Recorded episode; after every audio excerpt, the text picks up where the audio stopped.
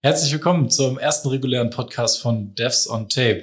Heute möchten wir uns direkt mit einem Thema äh, auseinandersetzen, was jetzt gerade derzeit auch wirklich ähm, ein, ein, ein Thema für uns alle ist, ähm, für alle, die gerne Vorträge einreichen, aber auch für alle, die in der Planung ähm, ja, zugange sind. Caro und ich, wir ähm, haben in der Vergangenheit und werden auch höchstwahrscheinlich in der Zukunft sehr viel mit diesem Thema ähm, zu tun haben, da wir beide sowohl Vorträge halten, dementsprechend natürlich auch einreichen, als auch für diverse Konferenzen ähm, sozusagen im Backend sitzen und mit in den Bewertungen, ähm, ja, im Bewertungsgremium sitzen und Be Vortrag, Vortragseinreichungen bewerten und einplanen für so ein Programm. Und ähm, ja, ich denke, wir fangen einfach an, in diesem Podcast über diese verschiedenen Themen zu sprechen, die sich damit, äh, die sich da um das Thema drehen. Und ähm, dann äh, starten wir direkt mit dem Planungsprozess. Ja, wie läuft denn eigentlich so eine Planung von der Konferenz? Ähm, wir kriegen ja eigentlich immer auch die E-Mails, hey, jetzt haben wir Call for Paper oder Call for Participation, möchtest du dich daran beteiligen? Und in dem Fall steht mir dann auch als Besucher oder als potenzieller Referent die Möglichkeit offen, dass ich dann einen Vortrag einreichen kann.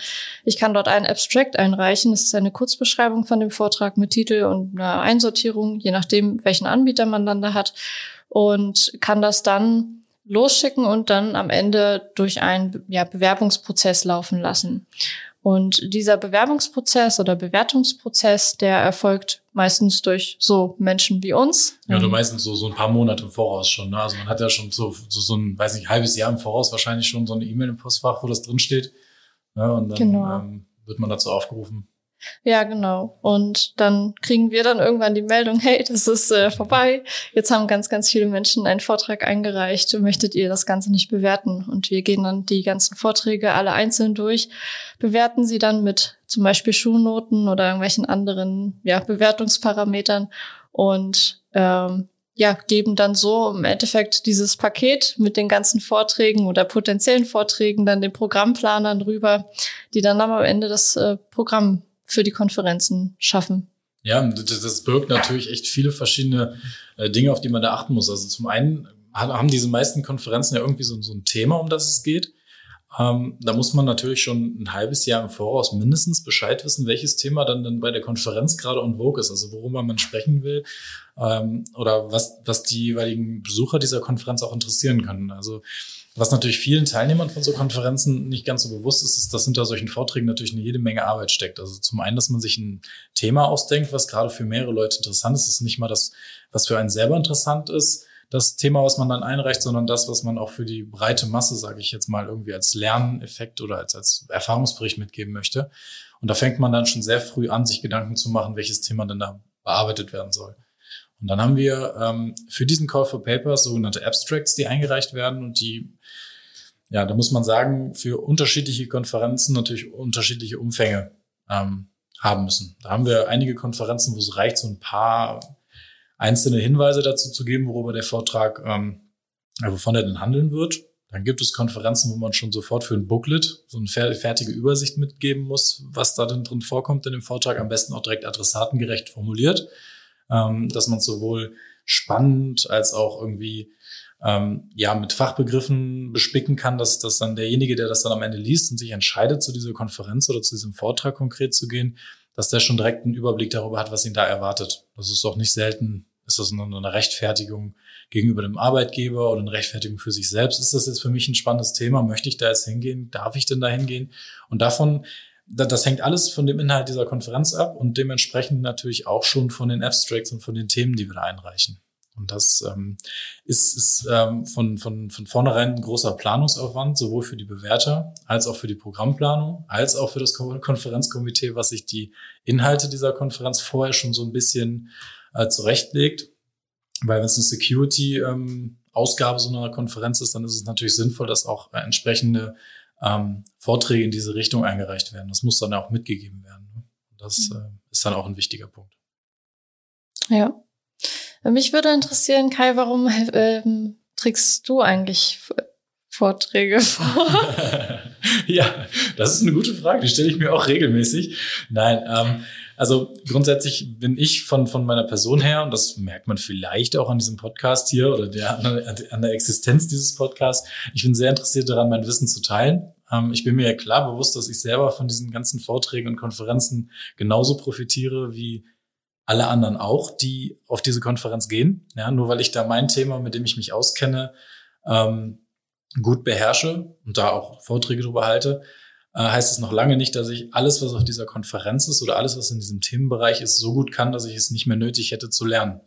Und in dieser Situation oder in dieser Position befinde ich mich, wenn ich darüber nachdenke, ob ich den Inhalte präsentieren möchte, weil ich denke, das, was ich erzählen kann oder das, was ich vortragen kann, interessiert vielleicht den Nächsten, der sich in diesem Themenbereich nicht gut auskennt. Und das ist dann der Moment, wo ich ähm, für mich persönlich die Kraft oder dieses Interesse da oder auch ein Stück weit die Überwindung herhole, um Vorträge zu halten.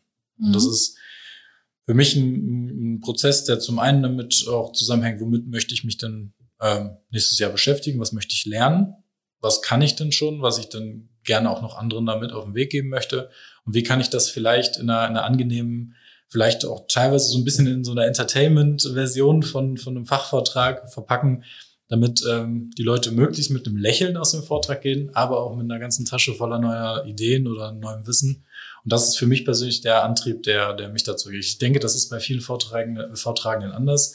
Äh, ich denke, du hast da auch einen ähnlichen Antrieb oder ja, das?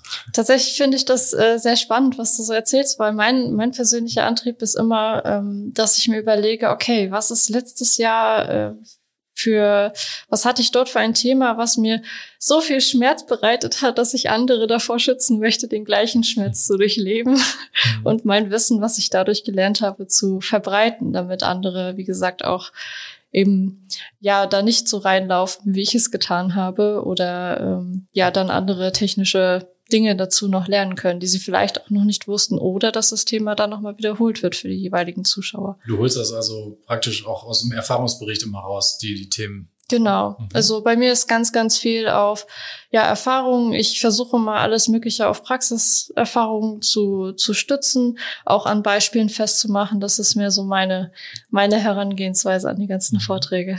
Ja, es gibt da tatsächlich die unterschiedlichsten Facetten. So gibt es unterschiedliche Vortragstypen, so gibt es unterschiedliche ja, Arten, wie man sich darauf vorbereitet, auf die Vorträge. Ich habe selber persönlich Leute kennengelernt, die haben ein fertiges Skript, die schreiben sich für einen Vortrag ein, ein Abstract, der den Inhalt dieses Vortrags äh, beschreibt. Die machen alle Vortragsslides fertig für, für eine PowerPoint-Präsentation und dann wird der gesamte Vortrag von A bis Z durchgeskriptet.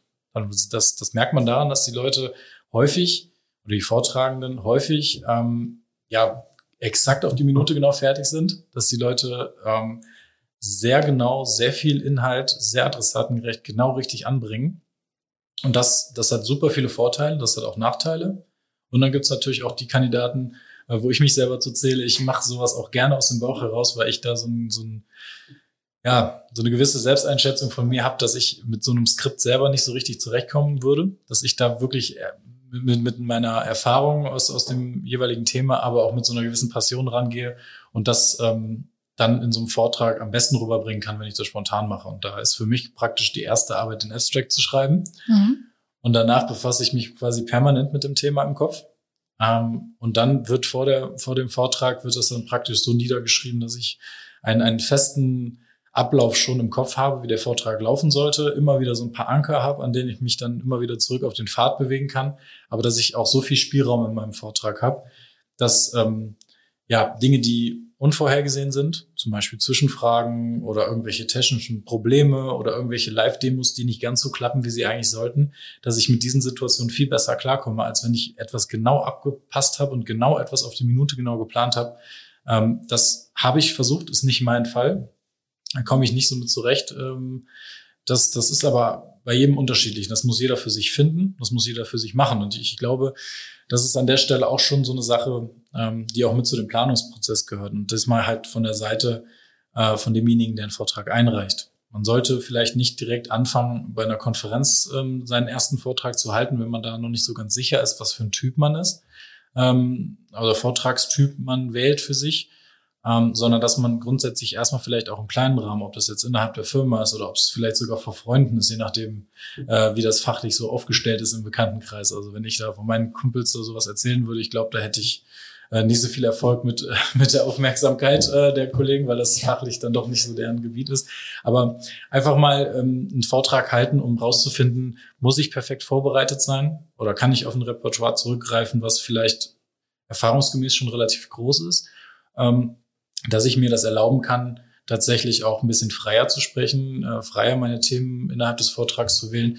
Ähm, ich glaube, das sollte man im Vorfeld vielleicht einfach einmal für sich rausfinden und probieren. Ähm, kleiner Tipp aus meiner Erfahrung heraus, versucht es nicht mit einer Videokamera alleine zu Hause, weil das klappt in der Regel nicht. äh, da gefällt man sich selber nicht, da findet man nicht so richtig den, den Faden.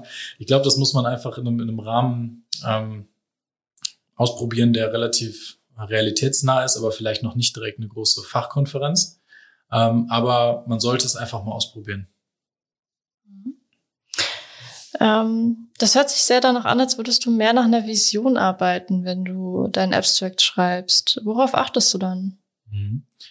Ja, also bei mir kommen, kommen die Themen, über die ich vortrage, kommen häufig eher so, äh, ja, ich überlege, was kommt, was kommt denn im nächsten Jahr so für Techn Technologien auf uns zu? Was sehe ich denn da jetzt? Und das ist genau das richtige Wort dafür, glaube ich. So, was habe ich denn für eine Vision, was denn Spannendes, Interessantes nächstes Jahr stattfinden wird? Und dann überlege ich mir, wie kann ich das denn mit dem, was ich tagtäglich tue, äh, und zusätzlich, wofür ich mich auch noch selber privat oder persönlich interessiere, wie kann ich das unter einen Hut bringen? Und dann denke ich mir häufig einen Use Case aus. Ähm, was kann ich denn machen, um diese Technologien sinnvoll möglichst sinnvoll miteinander zu verbinden oder zu nutzen. Wenn es jetzt ein Feature ist von irgendeiner Software oder ein Spezialgebiet von irgendeiner Programmiersprache oder was es auch immer ist. Ich überlege, wie kann ich das mit einem sinnvollen ähm, roten Faden für so einen Vortrag aufbereiten. Und dann überlege ich, welche Facette von dem, was ich mir denn da jetzt vorstelle, könnte denn für andere interessant sein. Mhm. Wie, wie, wie machst du das? Also du, du hast ja gesagt, Erfahrungsbericht aus dem, was du übers Jahr geschaffen hast an, an Wissen für dich, dass, dass du es weiterträgst, um andere davor zu schützen. Was hast du denn dann noch so für, für, für Merksätze für dich oder für, für einen Planungsvorgang bei dir? Also in der Planung, wie gesagt, gehe ich erstmal so ran, Mensch, was habe ich jetzt gehabt oder was, was habe ich für spannende Sachen, Erfahrungsberichte aus der Praxis, die andere vielleicht auch interessieren könnten. Dann ähm, gehe ich das tatsächlich auch im Abstract selbst genauso an. Also ich betreibe da mehr so eine Art Storytelling, eher auf ich sag mal nicht Education, äh, Entertainment-Ebene, sondern ganz schnöde technische Ebene und äh, beschreibe, hey, wo war ich? Ähm, wo was war jetzt die Lösung und wie komme ich dorthin? Das sind so meine drei Teile. Also ich habe am Anfang, Mitte und ein Ende in meinen Abstracts, unterteile das in der Regel auch in, in verschiedenen ja, Abschnitten und beschreibt dann, wo, also wie, wie der Spannungsbogen in der Präsentation am Ende dann sein wird. Und ja, mittlerweile nehme ich auch eher schnöde Titel, sag ich mal. Also ich denke da gar nicht mehr groß was aus, weil ich mir denke, ähm, die meisten gehen halt eh über den Titel und dann nehme ich dann eher was, ja, klassisches, etwas ruhigeres, anstatt das ist, das den ist echt interessant, das muss ich wirklich sagen, weil mir wurde das damals tatsächlich erzählt, oder was heißt erzählt? Mir hat die Erfahrung gezeigt ähm, von Kollegen und, und ähm, von Bekannten, die das gemacht haben auf Konferenzen, dass gerade so ein catchy, interessanter, mhm. spannender und vielleicht auch ein Stück weit nichtssagender Titel die Leute dazu äh, leitet, eher den S-Track zu lesen. Ja, das stimmt. Das stimmt. Ähm, aber wie gesagt, also ich habe mir das dann irgendwann abgewöhnt. Ich habe das auch am Anfang versucht und hatte auch, fand ich, ein paar catchy Titel, sag ich mal. Aber dann ja, habe ich mich dann doch selber nochmal reflektiert, äh, wie ich jetzt persönlich als Konferenzbesucherin bin. Es ist dann natürlich immer, es gibt ja verschiedenste Konferenzbesucher mit verschiedensten äh, Vorlieben, welche Vorträge der jetzt sehen möchten und so. Aber ich selber gucke meistens tatsächlich nicht ins Abstract, ähm, mhm. wenn ich auf einer Konferenz bin. Nein, ich, ich gucke meistens eher auf den Titel und dann bin ich immer ganz froh, wenn da auch tatsächlich drin steht, was im Vortrag drin ist. Mhm. Und deswegen hatte ich das dann irgendwann so umgestellt für mich. Meinst du, dass ähm zwischen dem, dem Titel des Apps, äh, zwischen dem Titel des Vortrags und dem Referenten irgendein Zusammenhang besteht? Also meinst du, dass wenn man sich jetzt den Plan von so, einem, von so einer Konferenz anguckt und liest dann den Titel von so einem Vortrag ähm, und darunter den Namen von demjenigen, der den vorträgt, hat das für dich einen Einfluss? Meinst du, die beiden Sachen hängen fest damit äh, miteinander zusammen? Also manchmal ist es schon so, ich suche ja eher ähm, eine ausgewählte, ähm, ja, eine Auswahl von, von Konferenzen. Daher kenne ich die meisten Referenten schon. Und auch durch den Bewerbungsprozess, den ich ja mit betreue und so, kenne ich ja auch schon viele. Und es gibt tatsächlich einige Titel, wo ich dann schon so ungefähr weiß, wer das wahrscheinlich ist. und ähm, auf der anderen Seite, ja klar, wenn ich weiß zum Beispiel, das ist jemand, äh, dem ich immer sehr gerne zuhöre, wo ich immer weiß, okay, selbst wenn es ein Thema ist, wo ich jetzt vielleicht im ersten Moment denke, gut, das kenne ich jetzt eigentlich schon, ähm, aber dass ich dann da wahrscheinlich trotzdem irgendwie was Neues mitnehmen werde, und gucke ich mir den Vortrag auch trotzdem an. Also ja, das ist dann schon irgendwie so eine Mischung aus äh, Titel und Referent. Und wenn ich den Referent nicht kenne, dann ist für mich der Titel dann eben auch ausschlaggebender. Also ein mhm. bisschen richtungsweisender, ja. Okay, das ist nämlich auch meine Erfahrung, die ich gemacht habe. Es ist tatsächlich so, dass dann ähm, ja so catchy Titel ähm, noch nicht so viel Aussagekraft gegenüber dem Abstract haben, aber dass man äh, trotzdem, wenn man den, den Speaker kennt und häufiger schon mal gesehen hat und der sich vielleicht auch schon Namen gemacht hat, dass das nochmal einen Einfluss darauf hat, dass man sagt, okay, der Titel klingt jetzt mal äh, interessant, aber ich gehe jetzt echt in diesen Vortrag rein, weil der Referent mir gut gefällt und weil er eigentlich immer Themen bespricht, die mich relativ gut äh, auch abholen können. Aber das Thema, warum ich das gerade nochmal gefragt habe, ist, ähm, das ist nochmal wichtig vielleicht für so als Einblick ähm, aus dem Gremium, welches solche Vorträge bewertet. Ähm, es wurde schon häufiger in meiner Vergangenheit auch ähm, bei verschiedensten Konferenzen Stellungnahmen veröffentlicht, ähm, die darauf abgezielt haben, dass es doch den ein oder anderen ähm, Menschen gab, der diesen Bewerbungsprozess oder diesen Bewertungsprozess dieser Abstracts ähm, nicht ganz transparent genug fand. Und das ist nämlich genau dieses, dieses Zusammenspiel zwischen Titel, Abstract und Referent, ähm, wo ich die Erfahrung gemacht habe, dass seitdem bei allen Konferenzen, wo ich so im Bewertungsgremium sitze, ähm, das Einführen von, von Anonymisierung ähm, echt ein großer Schritt war. Mhm. Das heißt, äh, einmal für, für die Zuhörer jetzt, die das noch nicht ähm, wirklich in Person miterlebt haben oder gehört haben, ähm, wenn man einen Vortrag bewertet, und das war früher in der Vergangenheit, war das häufig so, dann hat man Abstract gelesen, hat dann schon den Namen vorher gesehen von demjenigen, der den Abstract geschrieben hat, und dann hat man schon eine gewisse innere Haltung dazu aufgebaut. Man hat dann gesagt, ähm, der Vortragende ist erfahren, der ist gut, der hat Ahnung, der ist super lange schon im Geschäft, der macht tolle Vorträge. Und mit, wenn man mit diesem Mindset in so, ein, in so ein Abstract reingeht, dann interpretiert man den anders, als wenn man diesen Abstract völlig losgelöst davon sieht. Und das war eine Änderung, die jetzt vor ein paar Jahren stattgefunden hat. Ähm, wie gesagt, ich spreche jetzt nur von den Konferenzen, wo ich tatsächlich Einblick darin äh, erhalten habe, dass das äh, Anonymisieren von dem Vortragenden ähm, in so einer Einreichung dazu geführt hat, dass man sich viel mehr diesem Abstract geöffnet hat und dass man viel mehr darauf geachtet hat, wie viel Mühe und wie viel Themen ja, Tiefe oder wie, wie, wie viel Mühe hat sich tatsächlich der Einreicher gegeben, ähm, um seinen Vortrag ja, für die Konferenz äh, einzureichen. Und da hat man wirklich festgestellt, dass es da äh, doch sehr, ja, ich sag mal, sehr voreingenommene Einreicher gab, die sich sehr sicher waren, dass der Name zu sehen war und ähm, dass man da dann bei dem Abstract nicht mehr so viel Kraft oder so viel Arbeit drin gesehen hat, ähm, die da drin steckte. Dass man sich so ein bisschen auch darauf ausgeruht hat, dass die Kombination, die ich gerade erwähnte, zwischen Titel und Einreicher dass die schon reicht, um ein positives Bild davon zu sehen. Ich möchte jetzt nicht sagen, dass das ein schlechter Weg war damals, weil man hat dafür halt einfach ein tolles, ausgewogenes Programm gesehen. Ähm, man hat gute Vortragende gesehen und es hat sich eigentlich in 90 Prozent der Fälle, würde ich jetzt mal so sagen, aus dem Bauch heraus, ähm, dargestellt, dass es auch wirklich eine gute Wahl war. Also dass die dass, dass, dass wirklich auch diese Abstracts, die vielleicht nicht so in der Tiefe äh, präzise beschrieben haben, worum es geht, dass die Vorträge trotzdem ein, ein super tolles, hohes Niveau hatten und eigentlich alle damit zufrieden waren.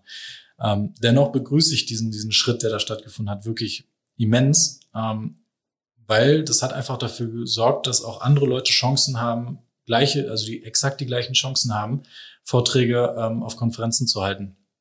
Und das ist ein absolut wichtiger Schritt in die richtige Richtung, ähm, um zu ermöglichen, dass wir neue Vortragende kriegen und dass wir vor allem auch Leute dazu motivieren können, ähm, die vielleicht denken, dass sie mit ihrer ersten Einreichung auf einer relativ bekannten Konferenz keine Chance hätten, ähm, angenommen zu werden. Ja, wobei wir da ja auch noch zusätzlich, also wenn man tatsächlich noch keinen einzigen Vortrag auf der Konferenz gehalten hat, dann kann man sich auch als Newcomer bewerben. Ähm, das ist eigentlich nur ein Häkchen, dass man zum Beispiel bei der Konferenz, es muss jetzt nicht überall bei jeder Konferenz so sein, ähm, aber bei der, die wir betreuen, ist es eigentlich immer so, dass man da so ein Häkchen hat, dass man noch nie einen Vortrag gehalten hat und ist man automatisch ein Newcomer und äh, wird dann gegebenenfalls auch dort gecoacht und unterstützt. Ähm, und in der Entscheidungsfindung ist es dann auch so, dass man schon auch nochmal drauf guckt, ist das ein neuer Vortrag, ist es ein neuer Referent, weil wir möchten ja auch mehr Diversität auch im Vortragsprogramm haben, ähm, unabhängig von den Referenten, die wir quasi jedes Jahr haben oder jede, jede Konferenz. Und das ist dann noch zusätzlich so ein kleiner Boost, den man sich da holen kann. Du hast gerade das Coaching erwähnt. Ähm wo, wo findet das dann, dann statt? An welcher Stelle? Also wenn man ein, ähm, wenn man ein Newcomer ist, dann kann man zum Beispiel jetzt, wie gesagt, bei den Konferenzen, die wir jetzt betreuen, Dort äh, gibt es dann ein Mentoring, ein Coaching ähm, von jemandem, der schon ein Referent ist seit mehreren Jahren auf diesen Konferenzen und kann sich dann dort Unterstützung holen, wenn man denn möchte. Das heißt, wenn man zum Beispiel Berufsanfänger ist oder Student oder was auch immer, dann ähm, kann man sich ja dort eben Unterstützung holen, wie man Vorträge hält, wie man die Präsentationen aufbaut. Man kann das dann mit dem Mentor zusammen dann äh, Probe halten, falls man sich unsicher ist, falls man sich da lieber ein bisschen intensiver darauf vorbereiten möchte. Da kriegt man dann ja den Kontakt entsprechend und kann sich dann da austauschen. Genau, das geht dann in, in beide ähm es gibt die beiden Möglichkeiten, dass man halt einen aus der Community zugeordnet bekommt. Also wo man dann sagt, mhm. okay, technologisch geht es in diese Richtung. Da haben wir jemanden, der dabei unterstützen kann. Das, das kommt dann in den meisten Fällen dazu. Ähm, es, ich habe das aber auch schon erlebt, dass jemand gesagt hat, okay, ich bin Newcomer, ich halte den Vortrag, aber ich habe auch schon jemanden, der mich da coacht. Ich habe hier schon einen Mentor. Mhm. Ähm, und dann kann man das halt an der Stelle in der, in der Konferenz, in dieser Anwendung, wo man das dann einreicht oder auf dieser Webseite, wo man das einreicht, ähm, markieren, dass man Newcomer ist und wird dann halt entsprechend so berücksichtigt im, im Programmplan. Ähm, das hat jetzt nichts mit Bevorzugung zu tun oder das hat jetzt nichts mit äh, in irgendeiner Form ähm, ja irgendeinem kleinen Sternchen da dran zu tun, was dann dafür sorgt, dass man da schneller drankommt oder dass man da berücksichtigt wird, äh, wenn der Abstract auch nicht so toll ist, sondern es hat einfach was damit zu tun, dass wir ähm, auch einfach Leuten die Chance geben möchten, die sowas vorher noch nicht gemacht haben und die gegebenenfalls dann so zu setzen, die Vorträge, dass sie auch äh, thematisch an die Stelle in dem Niveau oder in dem Level auch gut reinpassen. Das, ähm, da guckt man einfach dann im Programmplan ganz am Ende, dass das alles sehr ausgewogen ist. Ähm, was, was meinst du, woher kommt denn so eine Motivation? Wann, wann reicht man denn so einen Vortrag das erste Mal ein? Wie war das bei dir, wo du das erste Mal dir gedacht hast, ich reiche jetzt ein? Was hat dazu geführt? Ja, das war tatsächlich so, dass ich den, das eine Jahr war ich dann auch auf der Konferenz eher durch Zufall als, als durch Absicht, weil ein anderer Kollege krank geworden ist oder abgesprungen ist oder so und dann konnte ich seinen Platz einnehmen. Und dann war ich auf der Konferenz und ich war so, ja, einfach nur geflasht davon, dass, dass es so viele Leute gibt, die auch ihr Wissen teilen, die die gleichen Probleme quasi haben wie einer, also wie man selbst, weil ich, ich hatte jetzt nicht besonders viele Kollegen ähm, im Umfeld, die genau das gemacht haben, was ich jetzt auch gemacht habe. Und äh, das waren, wir waren zwar so zwei, drei, vier, aber ähm, ist halt einfach eine ganz andere Masse als das, was dann da auf äh, so einer Konferenz rumläuft. Und ja, und das hat mich irgendwie dazu motiviert, dann ja ein paar Jahre später meinen ersten Vortrag einzureichen, der leider abgelehnt wurde. Ich glaube, meine zweite, eine zweite Einreichung wurde auch abgelehnt. Aber ähm, ja, im Nachhinein war es nämlich genau das. Also ich wollte auch hier wieder, ähm, habe ich einfach gemerkt, dass vielleicht bei dem einen oder anderen noch so, mm, dass ich da einfach was zu beitragen kann, dass ich ein bisschen was erklären kann aus meiner Brille, vielleicht die Brücke schlagen kann zwischen äh, zwei verschiedenen Zielgruppen. Und ja, das, das war dann so meine Motivation. ja, bei mir war es äh, tatsächlich der, mein Vorgesetzter, der so einen Spruch, ich weiß jetzt nicht, ob ich den jetzt Wort für Wort so wiedergeben kann, aber ähm, mein Vorgesetzter hat damals gesagt, ähm, Vorträge halten ist wie Achterbahnfahren. Also man, man traut sich das erste Mal, das zu machen. Dann ist man am Ende wieder ähm, am Ausgangspunkt und entweder man entscheidet sich direkt sitzen zu bleiben, weil man sofort mehr möchte, weil man sofort wiederfahren möchte, weil man echt äh, so, sozusagen Blut geleckt hat. Ähm, oder man steigt aus und sagt, war eine Erfahrung, habe ich gemacht, muss ich nicht wieder haben. Das ist so das, was die beiden Möglichkeiten, die es gibt. Ähm, gibt natürlich auch noch ganz viel dazwischen, wo man dann vielleicht nach dem ersten Vortrag unsicher ist oder nicht. Ähm, ich bin dann auf die sogenannte Achterbahn gegangen. Ich habe einen Vortrag eingereicht, der thematisch auch super in der Kerbe geschlagen hat, die dann auch sofort angenommen wurde. Also ich gehöre damit echt zu den Glücklichen, die direkt sofort mit der ersten Einreichung ohne Mentorenprogramm oder ohne ähm, irgendein Newcomer-Flag oder sowas dann auf eine Konferenz gehen durfte und dann auch seinen Vortrag halten durfte. Ähm, ich habe da super Erfahrungen gemacht. Ich wollte sofort wieder fahren und habe das dann Jahr für Jahr immer wiederholt und habe dann auch immer breiter ähm, mein, mein, mein Spektrum, was die Konferenzen angeht, gewählt und bin dann auch ähm, so mutig gewesen, dass ich im Büro aufgeschnappt habe, dass es doch so eine amerikanische Konferenz gibt, die sich thematisch äh, um solche Sachen kümmert und habe dann einfach mal aus dem Bauch äh, heraus zwei Vorträge eingereicht und ähm, habe zu der Zeit echt keinerlei Berührungspunkte mit Amerika überhaupt gehabt, ähm, was jetzt dieses, diese, diese äh, berufliche Sicht angeht. Ähm, ich habe einfach eingereicht, habe es einfach versucht mit den Erfahrungen, die ich aus Deutschland gemacht habe vorher, mit ein paar spannenden Themen im Gepäck. Und ich habe direkt beide Vorträge angenommen bekommen. Und ich durfte nach Chicago fliegen und durfte da zwei Vorträge halten. Natürlich ähm, anstatt 45 Minuten, wie ich es dann schon mal gemacht hatte, dann 60 Minuten, dann natürlich auf einer ganz anderen Sprache, mhm. was zugegebenermaßen ähm, erst recht kurz vorher so richtig in mein Bewusstsein kam, wo dann die Nervosität natürlich äh, immens stieg. Aber auch da bin ich dann die amerikanische Achterbahn gefahren und äh, habe es dann praktisch immer wiederholt. Und das ist, äh, ich glaube, was ich in diesem Podcast auch gerne noch mal so ein bisschen hervorheben möchte, ist, wie ich jetzt auf die Idee komme oder was, was könnten wir beide denn jetzt machen, Caro, damit wir jemanden, der den Podcast hier zuhört, auf die Idee kommen könnte, ich reiche jetzt ein, die beiden Hamburger da oben, die haben mich jetzt davon überzeugt, dass ich meinen Vortrag jetzt einreichen möchte. Was, was meinst du, Caro, können wir denn dafür machen? Das ist eine gute Frage. es hat ja viele Motivationsfaktoren. Also auf der einen Seite finde ich, ähm, solange man, selbst wenn man nur zehn Leute in einem Raum sitzen hat, weil man vielleicht irgendein Nischenthema gerade hat ähm, oder davon erzählt, und solange man nur eine Person davon hat, die man irgendwie abgeholt hat und der man irgendwie im Alltag weiterhelfen kann, finde ich, hat sich das erstens schon mal gelohnt die ganze Mühe, der, der Schweiß, die, die Achterbahn, die man auch schon vor dem Vortrag selber hat, der hat sich dann definitiv gelohnt. Und äh, ich, also für mich persönlich ist das mein Motivator. Und natürlich kann man dann noch dazu sagen, dass es auch in vielen Konferenzen dann so ist, dass man kostenfrei hingehen kann. Ne, also das, das ist dann auch noch vielleicht ein Faktor für den einen oder anderen. Ähm, ja, aber also ich finde, dieses Wissen teilen, das Gefühl der Community, äh, da irgendwie mit, mit dran wirken zu können, neben anderen großen Referenten stehen zu können, auch aus anderen Ländern, die, die super viele Vorträge führt, jeden Tag einen neuen Vortrag halten und so. Also ich finde, das ist so ein gutes. Gefühl. Ich finde das auch also man sollte es einfach mal ausprobieren und ich finde, es gibt für jeden Aspekt, dem, der einem jetzt vielleicht im Weg stehen könnte, das zu tun, ähm, gibt es irgendein Lösungsmittel sage ich jetzt mal. Also es gibt, ähm, natürlich sage ich jetzt nicht, dass jeder wirklich einen Vortrag einreichen soll. Das ist klar. Äh, dafür, da sollte man schon dahinter stehen. Man sollte sich schon Gedanken darüber machen, ob man das wirklich möchte für sich. Ähm, aber wenn es einfach nur Dinge sind wie, ich finde nicht das richtige Thema, äh, ich weiß nicht, welche Konferenz dafür jetzt passend ist. Was ist der perfekte Rahmen dafür? Worauf muss ich achten? Ich bin doch nicht so sicher mit meinen Vortragsskills. Ich weiß nicht, ob ich mich das traue. All diese Dinge lassen sich beantworten und die Antworten dabei finden sich häufig bei Leuten, die es schon mal gemacht haben. Mhm. Und ich glaube, wenn man selber nicht den Zugriff hat, ich meine, ich habe jetzt, wie ich gerade schon erwähnt habe, diese, diese positive Situation gehabt, dass es äh, da, wo ich dann ähm, in den Beruf gestartet bin, sofort äh, jemanden gab oder eine ganze Reihe Leute gab, die das schon seit Jahren praktizieren, die mich super mitnehmen konnten, die mir alle Fragen beantworten konnten und die mir auch die Angst nehmen konnten. Wenn man das jetzt nun mal nicht hat, dann äh, sollte ich meine, spätestens dieser Podcast hier sollte da, sollte dafür sorgen, dass man da, äh, ähm, dass man das macht, dass man sich einfach mal traut. Aber wir möchten auch einfach an der Stelle in diesem Podcast äh, einfach mal so ganz unverblümt das Angebot machen.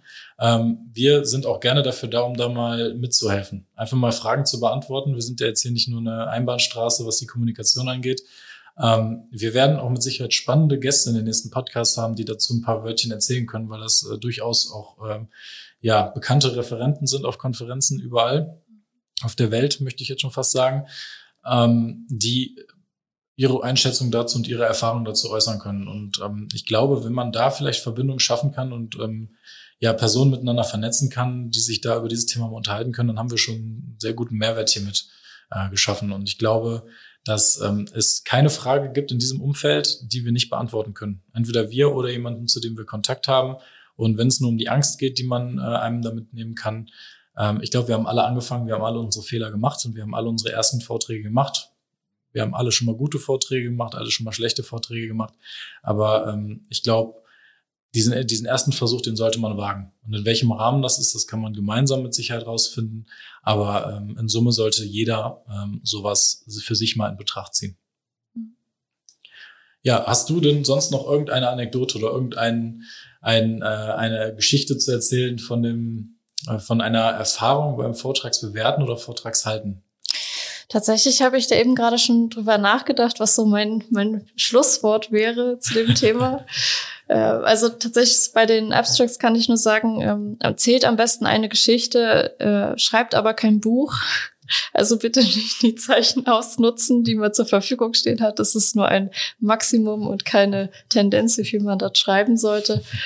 Und äh, auf der anderen Seite habe ich eben nochmal reflektiert, was ich so gerne vor meinem ersten Vortrag, den ich dann auch tatsächlich halten durfte, ähm, auf der größeren Konferenz, was ich da gelernt habe. Und ich habe definitiv gelernt, dass ich mir immer eine Flasche Wasser neben meinem Vortrag äh, beziehungsweise neben meinem Pult äh, haben sollte, weil ich zum Beispiel jemand bin, der einen ganz trockenen Hals bekommt, wenn er ganz viel redet. Mhm.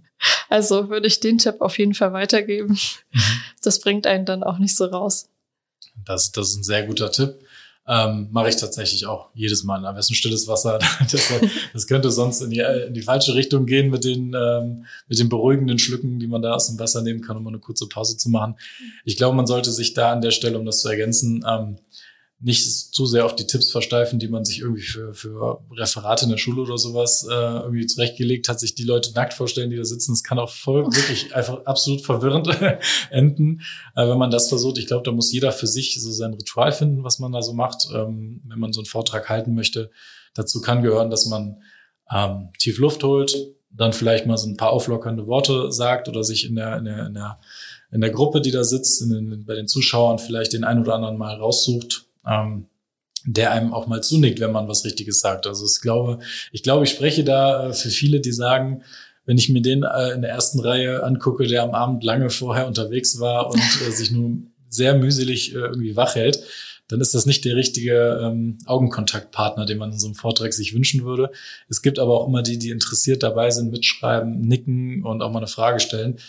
Da kann man durchaus sich Kraft durchschöpfen, dass man im Vortrag sich auf diese Person konzentriert weil ähm, da kriegt man relativ schnell einen Spiegel dafür, ähm, wie gut man da gerade performt. Und das finde ich ist, ist so ein Ding, wo man sich während des Vortrags auch gut ähm, bei abgeholt fühlt, wenn die, wenn die, wenn die, ähm, wenn die Zuschauer einem da so das direkte Feedback zu geben. Mhm.